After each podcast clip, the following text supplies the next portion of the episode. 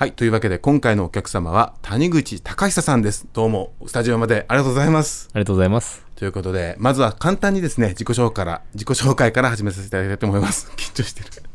はい、お願いします。はい、えー、谷口隆久です。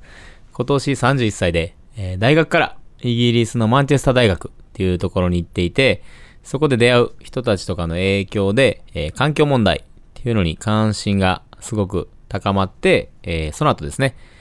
卒業して、えー最初に国連で働きたいっていうふうに思ったんですね。そういったあの問題を解決するのは国連っていう組織で働いたら解決ができると思ったので、国連で働こうとして申し込んだら、えー自分が専攻してた科目、僕は IT だったんですけれども、で3年間、えー経験がないと、社会人経験ですね。働けないっていうふうに言われたんで、最初は IT の会社に就職をして、働いてるうちに、どちらかというとそういう組織でやるよりも、自分でやりたいなっていう気持ちが強くなってきたので、え環境先進国って呼ばれるドイツの方に移住をして、えープラスチックフリー、プラスチックを使わなくて済む製品のを日本に持ってくるっていう会社を設立して経営してたんですけれども、なんかそういう中で、えー気候変動とか地球温暖化って呼ばれるような問題がすごく深刻なところまで来てるなっていうふうに、えー向こうで感じたので、今その気候変動とかっていう問題を阻止する活動っていうのを100%やらせてもらってます。はい。いやー、ほんとね、もう、冒頭から思うんですけど、すごく思ったことをすぐ実行にする。そしてやって、例えば最初国連に行こう。もうすごいじゃないですか。いや、もうね、あの、まあ、謙遜してね、僕はあんま頭良くないんでって言ってますけど、はいやっぱりね、バッと、あ、国連、ね、はい思って、あ、経験ないとダメなんだ。じゃあって言って、はいそれで、そこで思う行動が、はい。ものすごくね、正直かつ、はい。ちょっとためらっちゃうような。でも、回答って結構簡単だけど難しいってあるじゃないですか。なるほど。例えば子供の頃の夢、宇宙、宇宙船に乗りたいとかさ、はい。思うけど、はい。ああ、でも宇宙船なーって言って諦める中で、もうはい本当今、久くんのね、はい。あの、あ、国連、あ、じゃあ経験、で、IT、あ、でも IT よりも、はい。で、先進国ドイツとか、はい。いうことがすごく気持ちいいです。ありがとうございますてて。はいはい。で、今そうやってね、まあ環境問題に目覚めたっていうことなんですけども、はいその目覚めたきっかけ、そのドイツに行ってね、はい。ちょっと教えていただければ。えー、二つ大きくあって、根本的な理由、すごく根本的な理由は遡って考えると、お父さんとお母さんですね。両親の背中です。なるほど。環境問題っていう、僕よく環境のことやってる人ですよねって、最近ちょっと、有有名は嘘ですけれども、知っていただく方も増えたので、環境やってる人ですね、よねって言っていただけるんですけども、僕それ違和感があって、環境のことやってるつもり実はあんまないんですね。データは環境の話とかしてますけれども、僕が一番嫌いなのは理不尽なんですね。でこれも両親もこれが一番嫌いな人で、すごくちょっとでも理不尽なことがあると、すぐに行動して声を上げる人やったんですね。特にお父さんが。その背中をずっと見て育って、で、僕この地球温暖化とか気候変動に取り組ませてもらってるのは、これがすごく理不尽やと思ってるからであって、ドイツで出会った、えー14歳の女の子が率いるというか、子供たちで気候変動を止めようとして活動している子たちと一緒に活動している中で、この気候変動とか地球温暖化って呼ばれる問題は、僕たち大人とかの人たちがずっとずっと放置してきて、で、引き起こしてきて、その問題を一番影響を受けるのは、まだ生まれたばっかりの子とか、そういう10代の、えー10代もまだ、えー14歳とか、っていう子供たちで、で、地球っていう存在で、そういう自分たちではまだまだ全然大きく声を上げれない存在が一番ダメージを受けるのに、そういう子たちは自分たちで声を上げられない、まだ年齢の子もいるし、でも上げれるような、どちらかというと極端に言うと、加害者って言われるような存在の人たちほど自分たちを正当化しようとして何も行動を起こさないっていうこの状態がもう環境問題というよりは人権問題に近いというかすごい理不尽に近い理不尽やなと思ったんで、えーやらせてもらってますなるほどね。そっか、理不尽か。でね、この、まあ、あの今、今14歳ってね、おっはいしゃったんですけど、14歳ですよ。はい。これ、中学生ですよね。中学2年生ですね。まあドイツ中学生なのかな？はい、うんまあ日本で言うと。そうですね、まあはい。そまあ、とにかく14歳っていう年齢で、まあ、はい。自分が14歳の時何やってたかって言ったらっていう話があるんだけど、はい。なんかその、まあ、今回ね、実際にまあおお話し会をね、ケアンズで今回、えー11月5日火曜日にあのね、して、今、お話が終わって、そのままラジオ局に来ての収録なんですけども、まあ、はい。僕はお話を聞いたんで、あの一部ね、知ってはいるんですけども、この14歳の女の子が、はい。ね、すごいいろんなまず事実を知ってると。地球で何が起きてるかっていうのを知っているっていうこと、はいそしてそのい今そのグレタさんがきっかけなんかな？要は金曜日にはい、そうですね。学。校を休んで、そういった社会運動をしようっていうね、はい。話があって、はい。で僕はその辺から追ってなるほどと思って見てきたんだけどどうもメディアが使ってるグレタ像っていうのが、はい。ちょっと日本ではなんかこうちょっと違ったふうに伝わってるのかなってイメージもあったりするんですけども、はい。まあ、今回そのね、まあ、グレタさんじゃないんだけど、はい。久君があったその14歳の、はい。えー女の子の考えとかをはい。聞くと、はい。もう感心しますよね。感心するし、すっごく理にかなってる。なんで学校に行かないで運動するのかっていうあたり、はいちょっとその辺をもうちょっとご説明していただけますか？あ、わかりました。その子もそうですし、グレタちゃんも、あのー僕、ドイツで2回ぐらい一緒に活動させてもらってるんですけれども、えーその14歳の女の子がやっぱりメインで、その子の活動してる理由ですね、インタビューさせていただいて、えー帰ってきたのが、大人の人たち、僕らですね、まあ、学校に行って勉強しなさいと言うと。で、なんで勉強しなきゃいけないのっていう風に質問し返したら大人の人たち、えー自分たちの将来のためでしょって言うと。でも私が勉強して分かったのは、このままだと私たちに将来なんてものは存在しないと。あなたたちはおそらく病気になったり、えー事故に遭わなければ死因は多分老衰だろうけど、私たちの世代はこのまま行くと漏れなく全員死因が気候変動だと。そういう状況でなんで学校に行けると思ってるのかが全然わかんないし、そういうふうに子供の子たちが、えー一番大事。大人の人たちは全員漏れなく子供が一番大切っていうことを口を揃えて言うけれども、本当に口だけで全然他の経済とかお金とかそういうことばっかり気にして、えー全然言い訳ばっかりで行動をしてくれないと。そういうふうに大人の人たちが子供のように振る舞うんであれば、私たち子供が大人のように振る舞って、この問題を止めるしかないっていうふうに、えー言ってます。ね、で、まあ、これが、まあ、久君がねそうこういったことをやろうと思った一つの大きなあの理由だっていうことがあるんですけども、でもう一つこのお話し会でねじゃあ僕ら何ができるんだって話に移った時に、はいなるほどなと思ったのが、はい。これまあ久君も言ってたんだけどちょっと不謹慎かもしれないけど、はいチャンスだとチャンス言。ったわけですよ。はい。チャンスと思って、でこのくだりがね非常に僕はね印象に残ってるんですけども、ね。いやもうあそこのあのね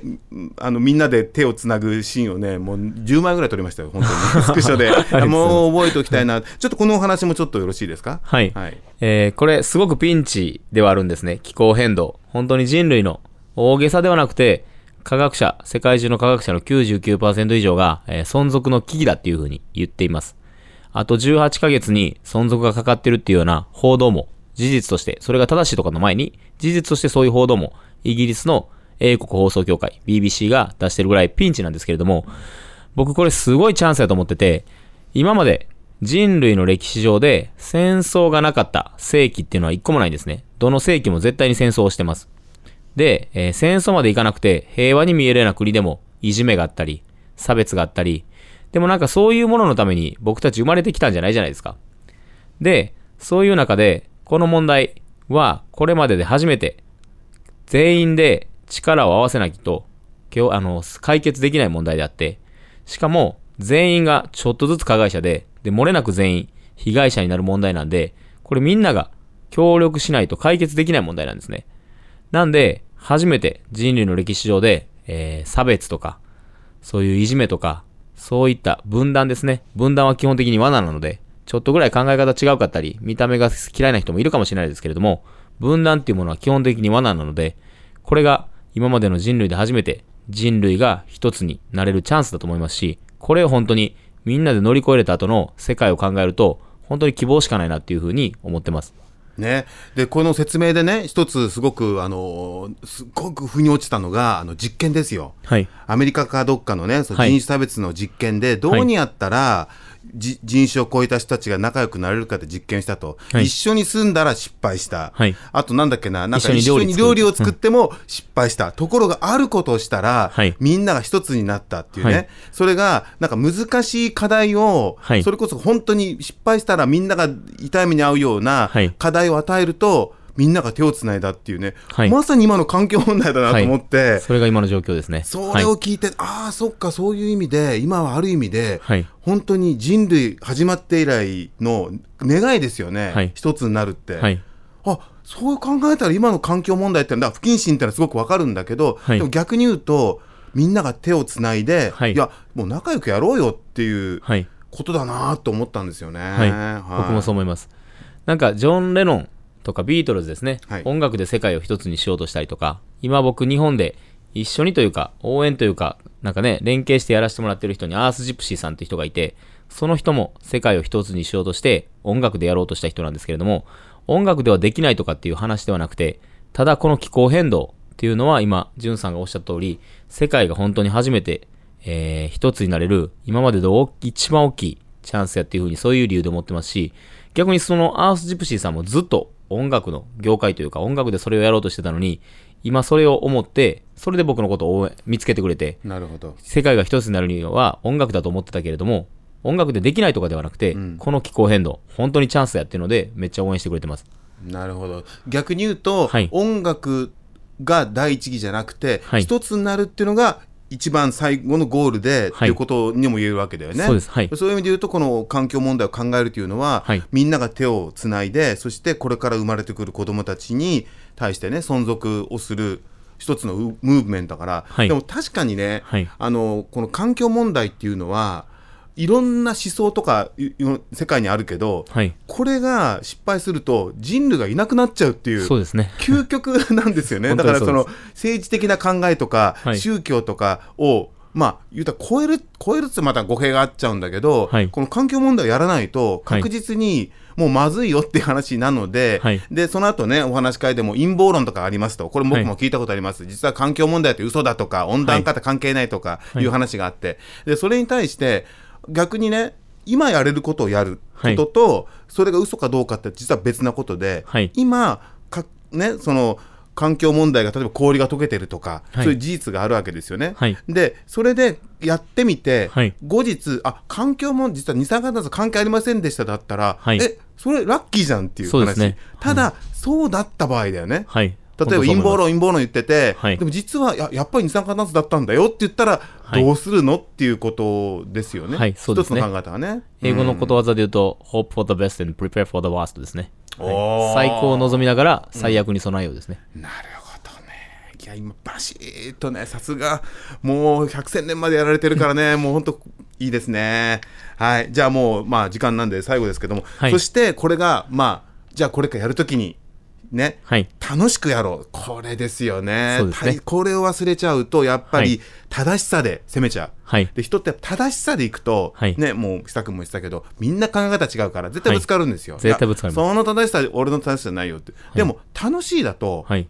つながれるんだよね共有できますね。ねはいだからこれは本当にね楽しくやるっていう何かあの例というか視聴者の方にはい、えーいつもお話し会の時に京都でマーチ僕たちがやってるのを流させてもらってるんですけれども